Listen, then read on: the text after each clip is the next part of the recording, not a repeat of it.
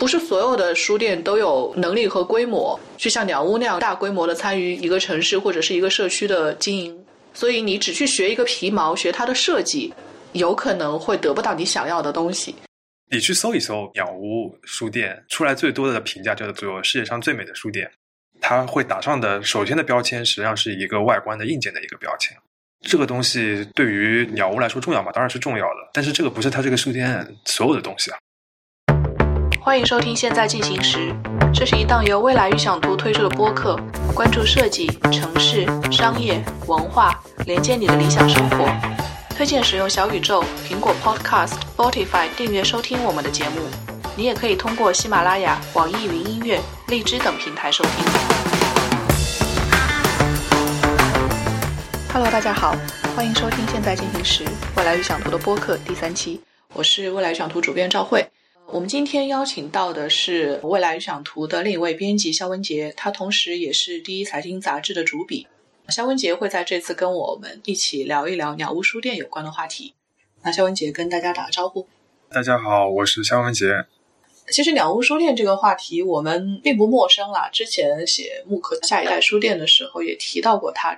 平时的稿件啊、采访里面也经常有，我们自己也经常去逛，因为鸟屋书店。在东京其实已经有好几家，然后在日本别的城市也有，现在也会有消息要进到上海。而肖文杰逛鸟屋书店有什么样的体验呢？基本上每次去东京的时候都会逛一逛，也不一定是鸟屋书店啊，包括鸟屋家电，我们也去逛过。T site 就是它的一个综合的综合体也去逛过，在银座鸟屋书店也去逛过，好像有点。变成一个去东京逛的时候的一个习惯了。他最近应该是准备要在上海、杭州，今年下半年都会要开他在中国的不知道哪家是第一家的书店。嗯，像东京的这几家店，你在逛的时候，你自己的体验是什么呢？就是觉得，哎，你觉得这个书店给你是一个和其他书店有什么一样的或者不一样的感觉吗？我觉得是这样的，可能我个人会有点错位或者说是落差哦。在第一次去之前，看网上的文章也好，或者是一些介绍也好，都会说它的设计特别的好，然后跟别的书店非常不一样。但我在去的那个时候，其实国内已经有一些模仿它那种书店了，包括比它更早的像成品啊这些的，我也都去过。所以到了那边之后，它的硬件环境并没有让我感觉特别的出挑或者眼前一亮。但是逛的时间长的时候，你会觉得还是。比较舒服的，它会就至少从设计上面会让你觉得比较容易在那边待着比较省时间。如果你仔细能够看一下它的选书啊，会感觉到和别的书店还是有些不一样。包括你去银座那家的书店的话，因为它经常会有一些跟艺术相关的展啊什么的，那那这个还是比较新鲜的体验。但是我会觉得其实没有大家想象的和国内的一些新的书店那么大的差别，它会做的挺好的，但也就是挺好的，也不会说是一个出类拔萃。很出挑的那种感觉，我不知道你是这种感觉，因为你在日本待的多了，应该会常去，就可能跟我这个游客的心态不太一样。我觉得在生活当中，代官山的 T site 会成为有时候我说啊，那我今天出去逛一圈这么一个目的地。目的地的意思就是说，那我可能专门会到代官山那个车站下来，然后我是以围绕代官山 T site 那一圈走一圈。鸟屋书店当然会是其中非常重要的一个目的地，可是我也会考量，那我周围可能要逛一逛什么样其他的店铺。书店倒未必是我的一个终点，因为我非常明确在这个书店里能够看到什么样的东西嘛。它包括一些艺术、建筑设计这方面是它主流的一个书书籍的那个种类，其他还包括上楼上的是一些电影啊，还有儿儿童书，当然还有小说那部分我逛的比较少。那还有一块就是中间的杂志廊这一块，对于我，嗯，我们这个职业来说，应该算是一个密切相关的东西。所以说，代官山 T site 那个杂志廊对我个人还是有比较大的吸引力。嗯，业务考察是吧？有点这个意思啦。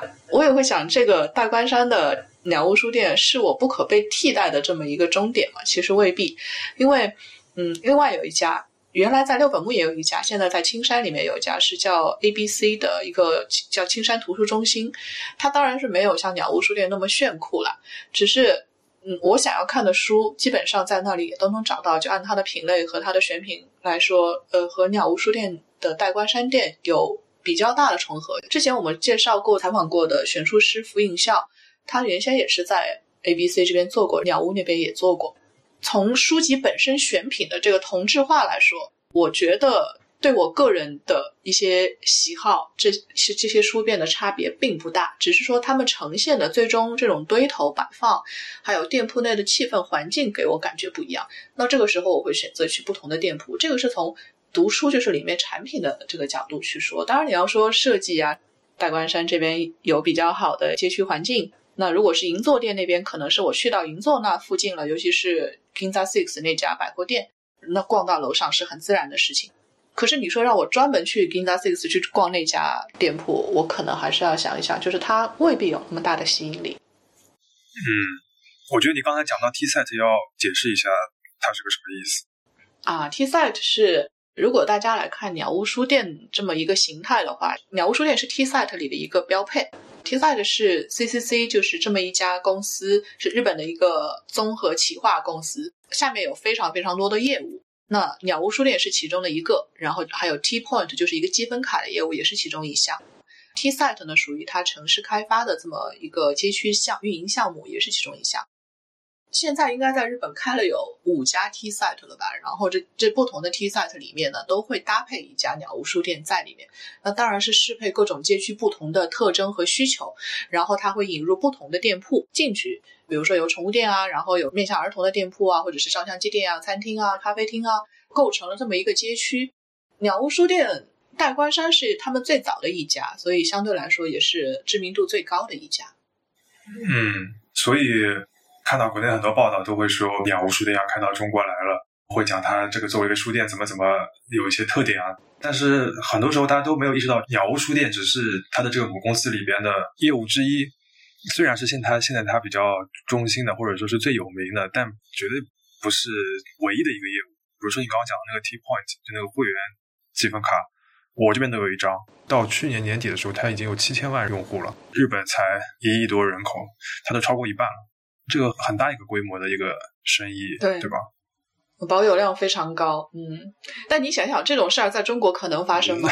我不觉得这个事儿在中国可以大规模复制。中国没有这个用积分卡的这种习惯啊，对不对？你去鸟屋书店最后付款的时候，人家都会问你要不要用一下 T Point 这个 card。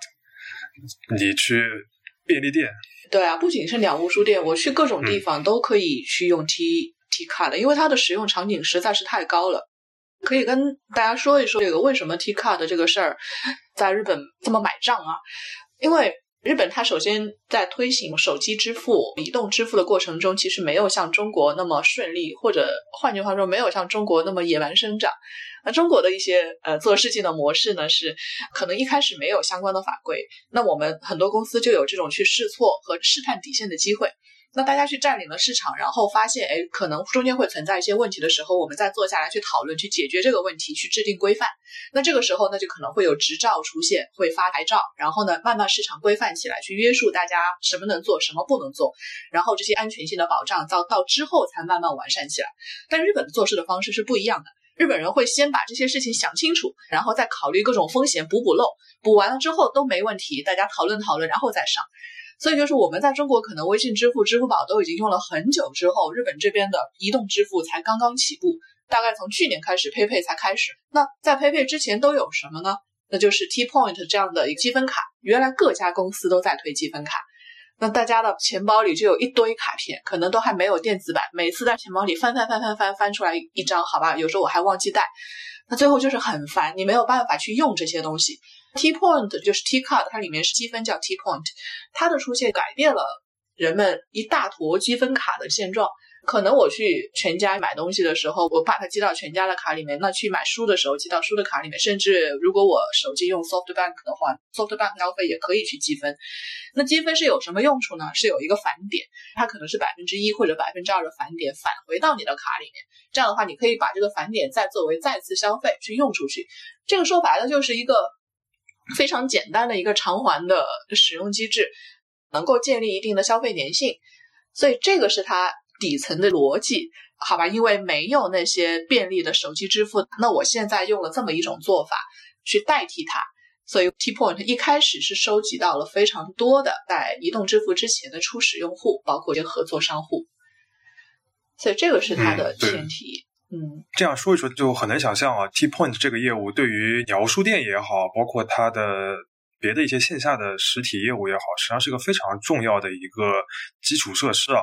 它能够获得那么多除它品牌以外的消费的数据，它合作的品牌非常多，你可以想象到的日常生活的衣食住行、交通通讯啊，这些大的品牌都跟它有合作的。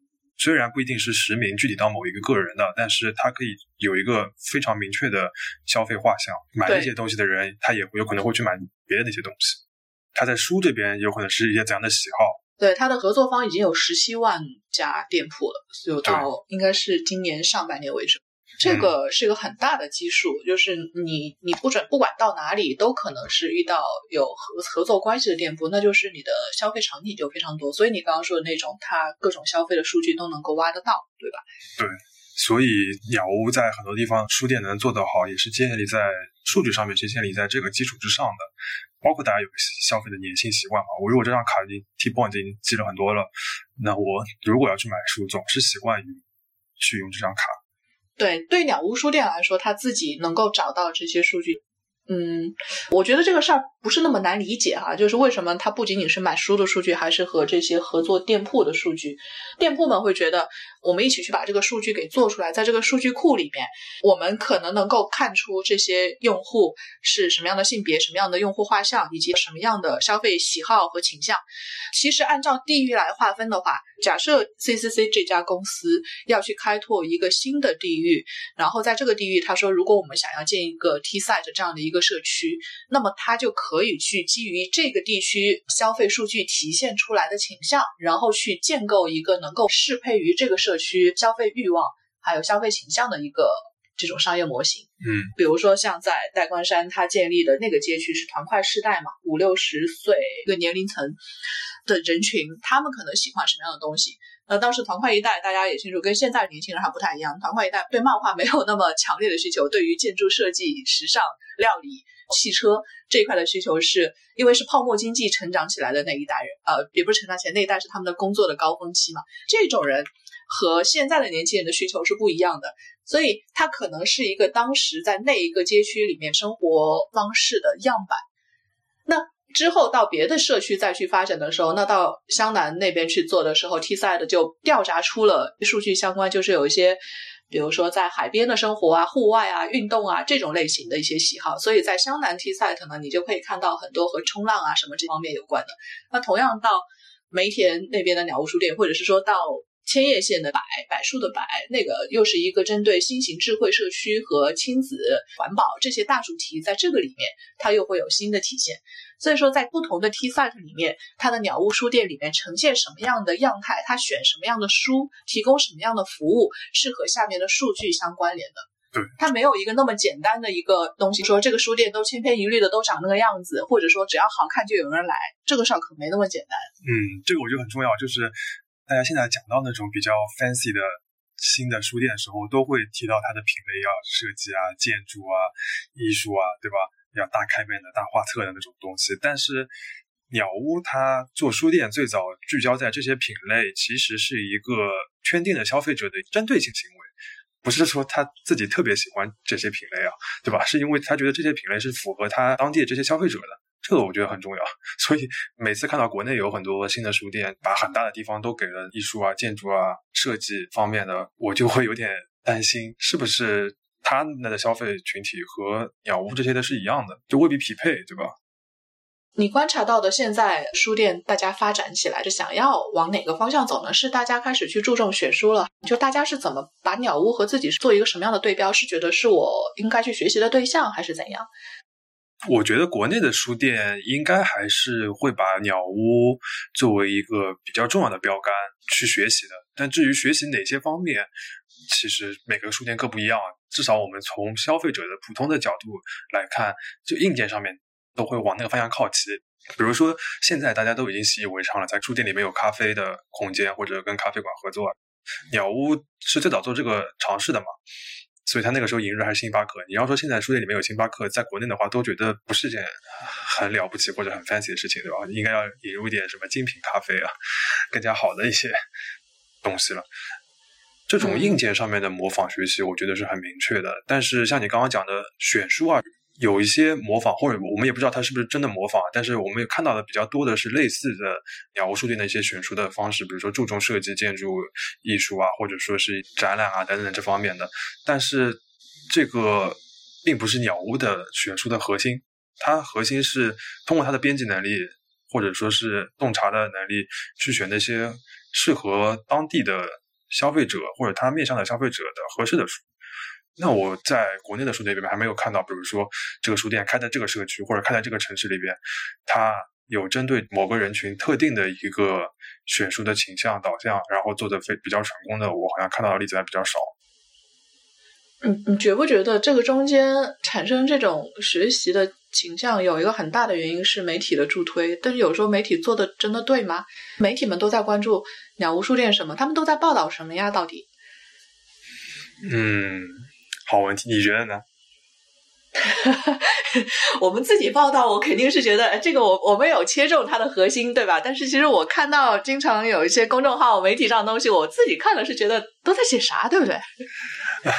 对，就是我刚才是有点不好意思啊，就是上来就那个开喷。你去搜一搜鸟屋书店，出来最多的评价叫做世界上最美的书店，它会打上的首先的标签实际上是一个外观的硬件的一个标签。这个东西对于鸟屋来说重要吗？它的硬件设计重要吗？当然是重要的。我们都专门写过文章讲它的 logo 的平面设计啊，包括建筑设计啊。包括它不同的地区的不同的店的设计之间的继承和一些独特性的这些地方，我们都会去讲。但是这个不是它这个书店所有的东西啊，而且设计和最美又是另外一回事情。很多它鸟屋当中的设计细节，并不是为了让它拍照拍出来好看，是为了让大家买书啊、选书啊体验更加好，或者对这个品牌更有辨识度的。这其实是两回事情。那我们。看到的很多中文的传播介绍的话，它会直接把它变成一个 Insta by，对吧？就是很适合上传社交网络拍照片的一个地方。那我觉得这个当中筛选掉的有价值的信息就太多了。有时候媒体们想可能想要塑造一种趋势，就是说这可能是未来的一个方向。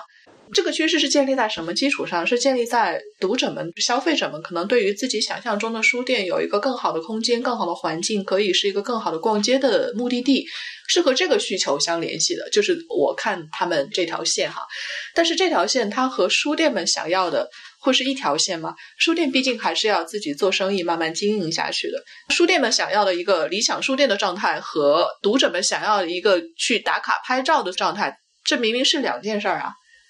这是在我们现实生活中出现脱节的，可能是个比较大的原因。嗯，比如说说的难听一点，你吸引了很多人去那边拍照打卡，然后就算买了一次咖啡，他在那次去的时候会买很多书吗？这是一个问题。然后他还会再去吗？这又是一个问题。他能不能养成一个习惯，或者说一想到我要去选书，我就或者有买书的话，我就会到这个线下地方去买，而不是看了之后我看中了几本，然后网上再去买。这又是一个区别，像鸟屋书店，大家经常会表扬他的地方，他的选书的能力啊，编辑的那个能力，其实核心是建立在一个什么？就是有很多消费者，他是愿意去一个书店里边，在没有明确的买书的目标的情况下，经过一个书店的推荐，我去找到了一个我想买的一些书，他愿意去没有初始目的的去买书，要有这个消费习惯。那我觉得。未必国内的消费者有很多这样的人群。嗯，我们有平时就算有买书的话，有的时候是比较有目的性的，对吧？我网上搜索，那是我一个主动的行为，或者是看别人的推荐。别人的推荐的话，从哪里推荐的比较多呢？其实还是网上的比较多。你不管是从豆瓣这样的其实比较小众的社交平台。还是一些公众号的书单啊等等的，其实还是线上的这些比较多。嗯，那你最后消费的行为落在线上的可能性也是比较大的。这个跟日本的消费习惯还是不太一样，因为日本还是一个非常罕见的大家习惯去实体书店买书的一个地方。呃，两边都有可能，大家对于日本实体店的这个繁荣程度，有时候是太乐观了一点。日本的实体店有其好处，对吧？也有它的一些问题。但是其实这个事儿之前也说过，我们之前在深圳做活动的时候也提到过。哎，我感觉每次提到逛书店实体店体验的时候，都得先提一遍两国出版制度的不一样。几乎成了一个老生常谈了，但但不管怎么还得说一遍，日本这边呢有出版的一个制度，就是说新书出来一段时间之内有一定的保护条款。那在这段时间内，无论是网上的书店还是实体的书店，它对于价格是有一个一定是要保持在一个一个齐平的，新书不能随意打折。但是到了中国的市场上是不一样的，任何新书出来之后，很可能立刻到不同渠道，这个定价权是交由。各个不同渠道的，在这个角度上，中国在书籍的市场自由程度上可能比日本更高一点。那日本这为什么会会采取这种方式呢？是因为一方面是有为了保证各方面都有足够的利益空间，另外一方面呢，也是希望能够通过这种强制性的定价方式，保证一些不受市场欢迎的书籍在出版之后不至于消失，因为它对于整个社会明智啊，或者是怎么样，它都是有一定的促进作用的，不代表它不畅销就是坏书。这是为了能让这部分书还有生存的空间，保证它的价格在适当坚挺的前提下，能够去推到不同人面前。为什么呢？因为书只有出来了，前端出版社和作者才愿意继续去做这样的书，它的价格才才放在那儿。哪怕大家觉得啊，我很这个书很小众，我就出一千本，那一千本也是一千本的价值啊，它能够体现出来，那总比一本都卖不出去，以后就真的没有人再做这样的书了。这个是一个大的前提。那同样，那我们在。购买的时候就体验是不一样的呀，我们不太愿意去实体店买书，对吧？对，所以我觉得鸟屋书店在日本的成功，它受到那么大的声誉，我们刚刚讲的都其实是有很多个先决条件的，需要很多个基础在的。一个是母公司的业务当中一部分，而它母公司的业务非常多，对吧？像我们刚才还没有讲了，它日本有上千家店铺，但其实大多数都是次他压，就是。专门以卖音像制品或者租音像制品、娱乐产品为主的店铺，不是以卖书为主的那种，对吧？那个是他线下店铺的主要形式。像我的话，自己都是逛那个比较多。那个像涩谷的那一家，就街头的，对吧？就是各种唱片出来的最早的这种宣发活动，那边会有很多嘛。那 对你有固定的要去看的宣发对象，对吧？对，所以这种其实也是还是占它整个业务很大的一部分的。还有刚刚讲的那个 T Point，本来就是一个对它整个集团的业务有很重要的一个基础的土壤功功能的一个业务，本身也是赚钱的。然后它现在做的重点推的 T Site 又是一个虽然包括了鸟屋书店以鸟屋书店为中心，但是它是一个社区的整体的商业综合体的一个项目。那你还有别的东西在？我们刚刚还没有讲到，像他做的大多数 T Site 都是一个自有物业的，就他这个地他的地买下来了，他是个开发商的一个。一个一个身份了，不单是一个书店经营者了。那这个从商业模式来说，鸟屋书店能成功，都是基于这些在的，就是有这些基础在。然后又是刚刚讲到的社会的背景，就是你书店行业本身的经营模式或者管理的模式，对线下的书店有一定的保护作用。然后当地消费者的消费习惯又是比较对线下的书店友好的，这么多的条件之下，鸟屋书店能够以这样一个比较好的形态发展的比较好。就是这些先决条件都摆在那边，如果我们去去掉它，然后只看这个书店本身的话，说它这个好那个好，然后把它复制到中国来，其实我觉得会有比较大的问题。那个地买不买下来？现在我能够确定的是，大关山的地是鸟屋买下来的，所以它基本上里面呃店铺进来之后，它赚的是一个租金钱嘛，跟成品做的那个虽然不是买哈，但是他们承租方式是有关系的。但是其他的，你是说，比如说像百世千叶百世的那个那那种比较大的地皮，我我倒是不确定他有没有买下来，因为这个这种事儿它涉及到。多个开发体，因为它涉及到国家进入的、政府进入的开发层面，还有当地的一些社区，还有运营的关系。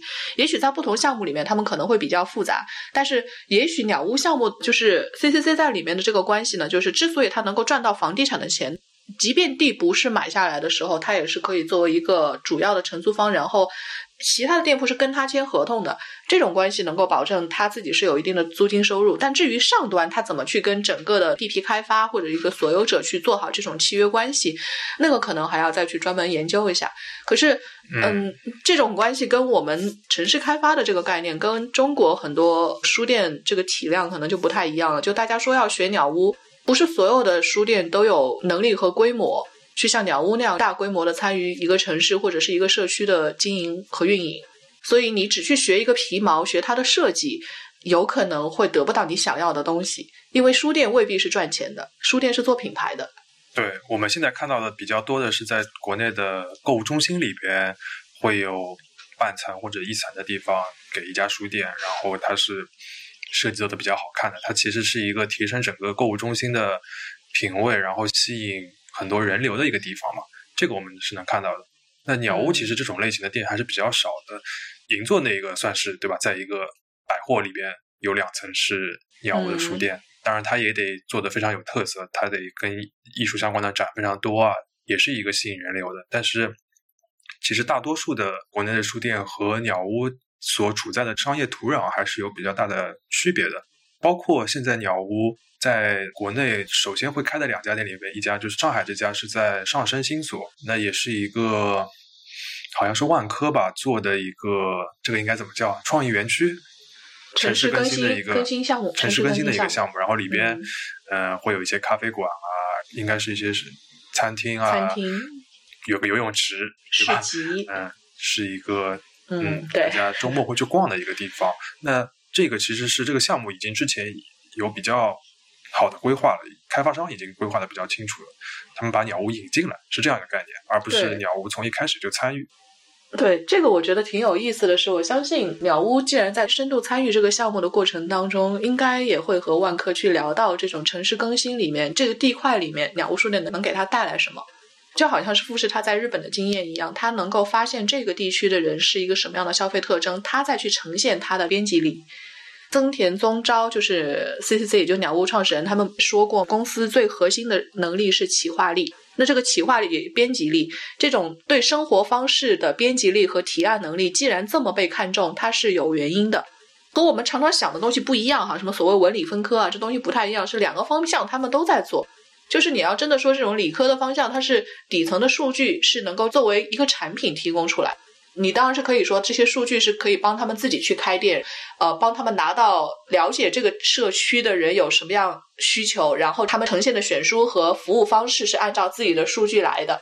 那现在他们也在有一些新的这些数据产品化的可能，比如说他们好像今年成立了一家数据服务公司，就是把和食品有关、和餐饮有关的数据打包出来售卖。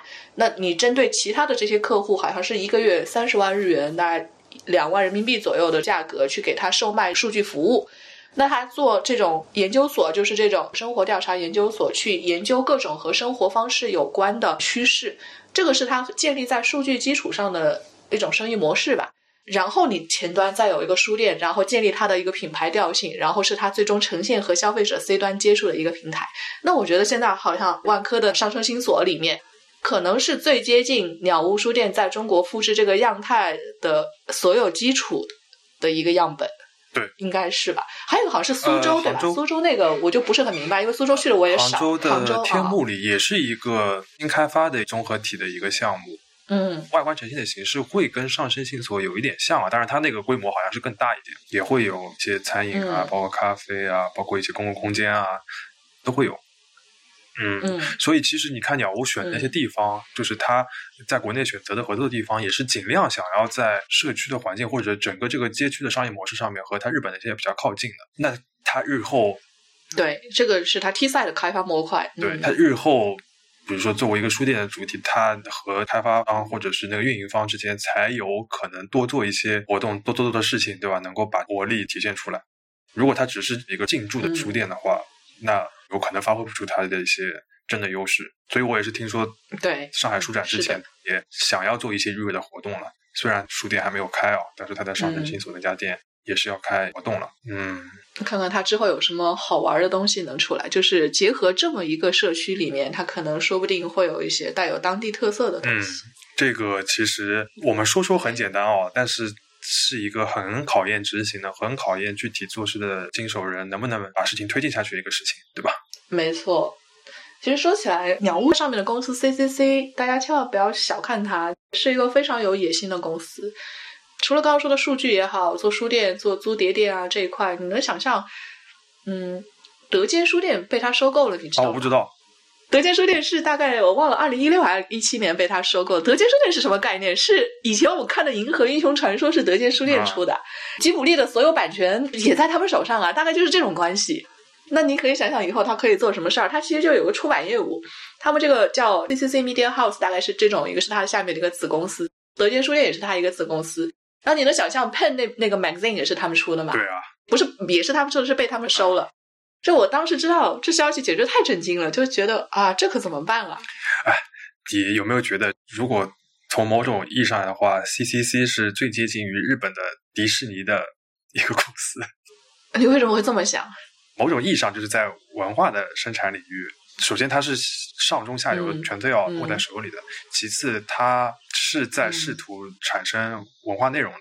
它编辑好的文化内容，对哦，它不管是它的渠道也好，或者它编辑好的文化内容也好，都是要明显的打上它自己品牌这个标签的。嗯，他所有的钱都全在他这边自己掌握住嘛，包括他现在还都做一些电影企划，资助一些电影。对对对，电影也在做。嗯，他想法是很多的。你说是好事还是坏事呢？有时候我会蛮担心的，就好像我听到他把 Pen Magazine 收收了之后，我悲喜交加。感到还可以的一点就是说，现在反正杂志的生意不是很好嘛，那至少被 CCC 收了之后，Pen 这本杂志还能继续出下去。Pen 是男性生活方式杂志，他之前做的很多选题，我都觉得哦，他们这个编辑的很多思路很有想法。是既能够体现它整个杂志的编辑出版目的，然后也能够去不断的跟着现在的这个趋势再往下走。当然是和他们其他的 Magazine House 那旗下的一堆杂志能够形成很有力的市场竞争关系的，是我很喜欢的一本杂志。那 Pen 被 CCC 收了之后呢？正常人都能想到这种背后的资本关系可能会带来什么样的变化。假设 CCC。接下来要去开发一个新的什么地产关系的时候，或者他在考察一个自己未来的商业可能性的时候，他想要对公众去施加一定的影响力。那这个影响力如果通过媒体的方式嵌进去，比如说他让 Pen Magazine 去做一个选题，你可能就得必须去呈现它作为他旗下的公司，不是独立媒体公司的时候，在我们的理解里面，它就有一点媒体被资本所用的这种感觉，你心里会有些不舒服。会有些担心。嗯，从公司角度来说，它真的是非常完备。就像你刚刚讲的，我都可以想象，比如说我收了德间书店，我有一些比较好的文字内容出来了，我要影视化，那我也有影视化的资源要做。影视化之后出来的宣发或等等的，就在自己的店铺也可以做。鸟屋书店和其他家也可以，全部都是渠道啊。就可以联动的一起做一些很大的项目，然后我还有媒体能够以比较 fancy 的形式把我这些项目都能推进推进出来，形成闭环。嗯，它其实是有一个蛮危险的倾向的。嗯。我们之前在报道 CCC 做像 T site 这样一些项目的时候，也会提到它的编辑或者说是生活提案能力或者服务，确实是很吸引很多消费者。但是也会有一些居民也好，消费者也好，觉得这个是消除了一些可能性吧。我给你了一个很好的生活的方式或者样板了，但是有可能这个地方本身还可以有别的一些商业形式，或者有些别的店铺的，或者我可以这个地方不一定要开成一个这么 fancy 的咖啡馆的。大家会有这样一些批评担忧在的。那其实如果放到一个更大的角度上面来说，也是的。如果你一个集团能够从上到下生产一条龙的一个文化产品，打上一个比较明确的标签或者倾向的话，是一件好事。但也有可能对另一些人来说，也是少了一些多样性。我记得当时关于多元化的这个话题，我们在出 T site 那篇稿子的时候，内部也有争议。嗯，当时写的时候就是说，T site 在呈现那种社区状态的时候，是它基于它调研的数据，然后呈现出最适配这个社区需求的消费形态。这个就是一个他想象中这个社区理想生活的模板。本身从生意上是无可厚非的，因为这可能是生意效率最大化的一个体现，因为你贴近消费者需求嘛。我记得增田宗昭在他跟川岛荣子的那个对谈里面，他们还提到，增田宗昭当时他的一个想法是，消费者可能未必在调研当中真实的说出自己的需求。呃，我记得以前去参加一个化妆品公司调研报告的解读的时候，他们还在说，消费者未必是想把自己真正想要的东西表现出来，因为这可能是和他自己呈现的人设是不一致的。不一致的时候，他很可能就会美化自己的选择。有时候做心理测试都会有这种同样的反应嘛。那同样在做调查的时候也一样，你给他几个选项，你比较喜欢或者希望能够有怎么样的生活，他可能选了一个符合他自己人设的东西。但你真的要他去消费的时候，就是另外一件事儿了。当时在这个层面上，我还是很认同他说的这一点的。你就好像我们国内跟这个开书店是一个事儿嘛，说书店出来了，你愿意去拜访吗？对，大家都会选择要去。然后你说你会愿意到这种更好的一个设计感、颜值的书店去消费吗？大家也会说哦，我愿意。真的去了，谁消费啊？都进去以后逛了一圈，拍个照，打个卡，然后到亚马逊上该买书的买书就走掉了。亏的是书店老板自己。那同样，这个东西就不是他真正的消费需求。那增田宗昭抓住的就是在这个书店里做了什么样消费的人，那以后他就提供这个方面的服务。所以你从商业的角度上说，我觉得他这个道理是说得通的。可是他确实会抹杀掉一部分不同的需求，这些需求未必是最主流的大众的声音。但我倒不担心这个事儿会变成一个抹杀多元化的东西，就好比说。像东京这样的一个各个不同街区里面的你，你会觉得在代官山那样的地方，它就是一个一元化的社区吗？你不觉得？因为它既有 T site 这种相对体量比较大的社区综合体，它也会有一些体现个人审美价值和趣味的小店。你只要是发现你自己的那个小圈子就好啊。那当然是说不能让开发商把这些事情都圈走啊。但是小东西也会有自己的生存空间的。就是我一直不会担心这两个之间的博弈，小的东西就不存在了。我觉得。人的兴趣这件事儿，它总有一个支撑它往下发展非常好的动力。就好像我们平时让大家报选题，你没兴趣，你就不会报。但如果你自己对于报选题这件事情和你自己未来的成长路径是直接相关联的话，它就是一个自我动力去干这件事情，不用大家平时天天在后面催，对不对？我又抱怨了一句啊。对。像这种可能东京呈现要好一些，但是因为你平时生活在上海，上海已经算是在国内多元化这种呈现程度已经算是比较好的一个城市和各个各个街区了。所以你觉得像这种大规模的城市开发，或者是说鸟屋书店这种类型的普及，它会带来一个这这种类型的问题啊？对，应该还不至于啊。我们还没有到了说要去担忧鸟屋书店这样的品质的或者 level 的这样一些服务太多了，或者说是太统一了，以至于抹杀可能性的这种程度，对吧？我觉得还是太少了，而不是太多的问题。对，我反而担心的是，它不一定能在国内呈现出它在日本呈现出的那种品相。我说的品相是各个方面的。这个要看他们具体的实际的运营了。我是听说他们上海这家店的店长也是从银座 Ginza Six 那家店来的，那说明他们还是 也是有点想法，总是希望把这个店能够经营的比较好，做成一个样板的。哎，那意思是日本职员过去了？对啊，应该是吧。他的 Ginza Six 的店长应该 日本职员选书和中国的市场这个怎么贴合起来？啊，我觉得这这还不是主要的问题，难道不应该担心简体中文的书籍和日文书籍或者英文书籍质量的差距吗？啊，你是说像他们也会有大量外版，可能会维持一个比较好的水准，然后中文书怎么怎么怎么样，是吧？对啊，你中文书，你简体中文书能够选到特别多、特别好的吗？还是有一定的差距，这个我觉得还是蛮考验的。书应该还是有，关键是它能不能选出来，对吧？嗯。我觉得还是，如果它能够呈现出一个比较好的一个效果，我还是蛮希望有很多消费者真的在那边去买书的，别是变成一个上升星所里另一个拍照的一个地方，这个我就觉得有点可惜。嗯，嗯，拍照的地方几乎是一定的，但能否去买书取决于它的价格和各种营销。那这个价格和营销是真的是店长能够有决定性作用的嘛？这个可能还是稍微有些怀疑。嗯，我还是比较期待期待它，比如说和整个上升星座和这个整个城市创新项目之间能够多一些活动，这个我觉得会有一些实际的带动作用。这个它还是有一定发挥空间的。我觉得从开发商的角度来说，能够想要把鸟屋引进来，也是有这个目的在的。我如果只是引进了一个国外有名的网红的书店，那我觉得没有完全发挥出鸟屋的这个作用。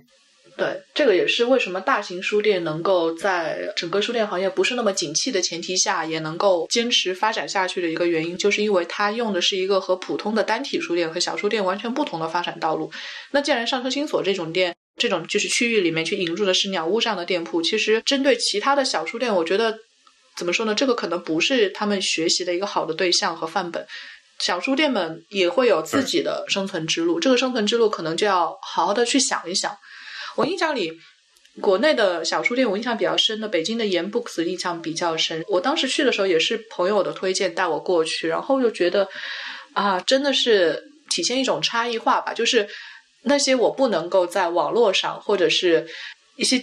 普通的渠道能够买到的书，那我为什么会要在当时的一个情况下能够让人去消费的一个原因，可能就是易得性嘛。就是比如说我要买日文书，那我到这个书店能买到日文书，我可以立刻买到。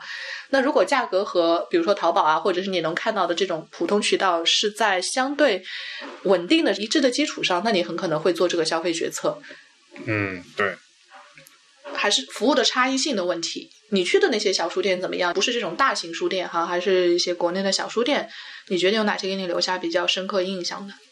啊，我要说实话，我已经很久没有习惯的常去的所谓小的书店了。在大学毕业之后，我记得上海原来有一家渡口，后来我找不着它了，不知道去哪儿了。在大学的时候，还是会有学校周边有很多的书店嘛。作为一个学生，还是有这样一个生活习惯。之后的话，说实话，确实是一个是你自己买书的时候目的性比较明确，经过朋友的推荐啊，或者说是你有一些比较信任的一些渠道的推荐，你去直接搜索去买书，这种还是比较多的。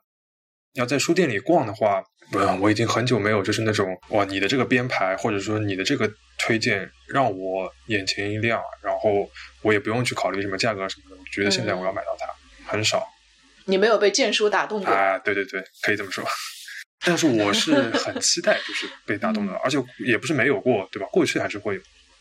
为什么过去会有呢？现在没有啊？这个一方面是个人的心态或者消费的习惯，有可能不一定会有慢慢在书店里边漫无目的的探索的很长的一段时间。那过去，比如说上海还是有一些书店的嘛，现在会有可能会比较少一点。还有一个的话，就是有可能对方提供给我的东西还没有让我能够打动到，所以可以期待一下。如果中国的鸟屋能够维持在日本这样的水准的话，那还是可以期待它做出一些比较好的企划，在书店里边，你可能会看到一些眼前一亮的，怎么说呢？陈列或者说是推荐的一些东西。嗯，很多时候是这样的，虽然是简体中文的书，但是每天或者每个礼拜新推出来的一些有价值的新书还是很多的。然后之前一些没有被发掘的一些书也是有很多的。如果你只推一本。你就算放在再显眼的地方，给它堆很多，那其实这个能量也不是很大。但是如果你能把它形成一个系列，或者用这些书的编排讲出一个故事的话，你会打开读者的感知的。这个是鸟屋的一个选书或者它编辑力的一个核心嘛，对吧？它能够把书讲成个故事，让你能够沉浸进去，对你原来不了解的或者不感兴趣的东西感兴趣了，然后你会为此买单。这个其实。还是蛮考验实体书店的实际的运营的这边人，书店店员是不是有这个能力，选书的工作人员有没有这个能力，其实就是看人了。其实想下来哦，比如说像上升星所这种城市更新开发社区的一个概念里面，我能想象的一个最好的，他们大家能够和平共处，但是又能存在多样化的一个方式，就是比如说像万科这样的公司，他们开发了这么一个综合体。那鸟屋呢，它可能。以更加深入的方式参与进去，去共同获得一些利润。因为你想单凭书店去获利，其实是比较难的。但是鸟屋能够带动自己的编辑力和企划力进去，去吸引更多的人，为上升生索这种类型的大的空间带来更多的客流。那同时在这个空间里面，也许会有一些通过集市的方式，或者是小店的方式，把那些独立性的、有自己想法的店铺给放进去。这样的话，它就是既能够保证一些偏主流的一些观点能够得到呈现。该去得到利润的人能够收到利润，这件事情才可持续。然后不停的这样的一个一个小方法，它才能够往下运作。你只是去学它的设计，这真的是不是最重要的事儿。大家不要只看一个店好不好看，拍张照走了，别这么做。哦，顺便提一句，杭州的这家鸟屋也好，上海这家鸟屋也好，最早在中文媒体上面传出消息说他们要开的消息，都是开发商这边爆出来的，不是鸟屋书店这边主动发了一个宣传的通稿，是开发商这边。特别的急于要告诉大家，对吧？我们这边有一个鸟屋书店要开了，嗯，所以它这个品牌影响力，我觉得，我他们开业了之后，对引客流的需求非常强烈。客人，我觉得这个不用担心，是肯定的。但是长期能不能做出鸟屋书店的一些特色，这个是得要观察的。